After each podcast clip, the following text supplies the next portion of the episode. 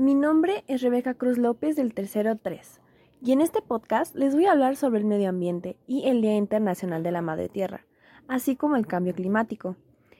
Empecemos por definir el concepto del medio ambiente. El medio ambiente es el espacio en el que se desarrolla la vida de los distintos organismos, favoreciendo su interacción.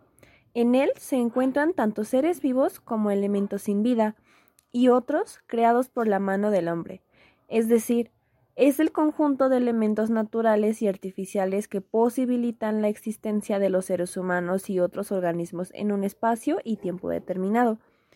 La importancia de este medio ambiente es que todos los organismos obtienen del medio ambiente los elementos que se necesitan para vivir, desde el aire, el agua, hasta el refugio, alimento y un techo, que les permite crecer y desarrollarse y obtener energía. Vamos a hablar sobre lo que engloba el medio ambiente, como la población, las comunidades que existen dentro de estos.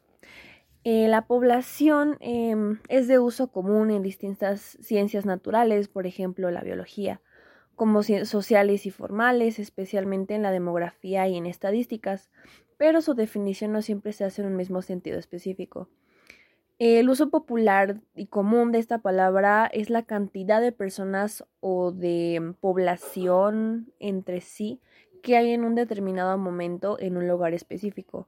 Este concepto es similar al que se maneja en la estadística que se usa para los integrantes de cualquier muestra.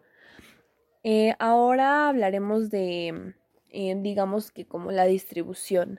Frecuentemente, además de saber el número y la densidad de población o de eh, seres humanos que hay en un área. Eh, también se necesita saber su distribución. Los patrones de dispersión o patrones de distribución de las especies se refieren a cómo se distribuyen los individuos de una población.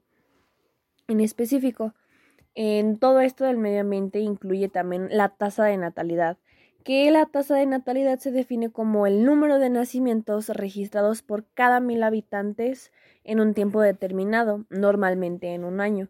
Lo habitual es que las tasas de natalidad sean altas en los países del tercer mundo y no tanto en los países desarrollados, al igual que en las familias más pobres. En general es mayor el número de hijos que en las familias acomodadas. Todo esto es em, importante en el medio ambiente, ya que em, todo esto son algunas de las eh, como características que hay que tener en cuenta para mm, poder saber qué es el medio ambiente y cómo los seres humanos podemos llegar a eh, habitar un lugar y más que nada los cambios o sucesos que pueda crear el ser humano en el medio ambiente como lo hemos visto actualmente, la contaminación, eh, en los mares ya hay muchísima basura que esto hace que las especies que habitan dentro de los océanos, eh, al igual que de los bosques, de las selvas, de todo, todo, todo, las zonas rurales, las zonas urbanas inclusive, eh, que sean de manera drástica hasta cierto punto inhabitables, ya que mm, pues todo esto es lo que lo, las personas podemos hacer en, en cierto tiempo en determinada situación. Y esto sería todo por este primer episodio de este nuevo podcast y espero que les guste.